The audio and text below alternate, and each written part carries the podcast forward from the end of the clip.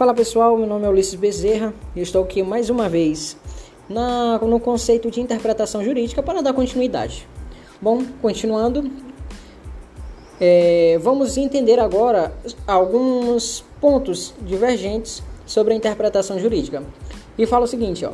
Alguns autores afirmam que a parte essencial do conceito de interpretação é a de fixação do sentido. O alcance é importante apenas para esclarecer e colaborar na fixação desse sentido. Outros dizem que ambos são importantes. O debate chega até a clássica questão relativa à ideia, relativa à ideia da existência de uma norma jurídica clara. Ela necessita de interpretação? É uma pergunta. Ela necessita de interpretação? A resposta examinaremos mais à frente.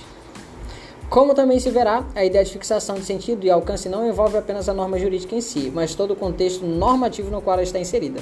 Ou, em outras palavras, no ato de interpretar, leva, le, no ato da interpretação, leva-se em conta a norma jurídica e também todo o sistema jurídico ao qual ela pertence. Ou seja, o entendimento aqui é de que a norma jurídica ela não precisa de um alcance se ela for amplamente clara. Outra, ela também está no conjunto, é, ela está no conjunto de outras interpretações, ou seja, no conjunto das normas jurídicas.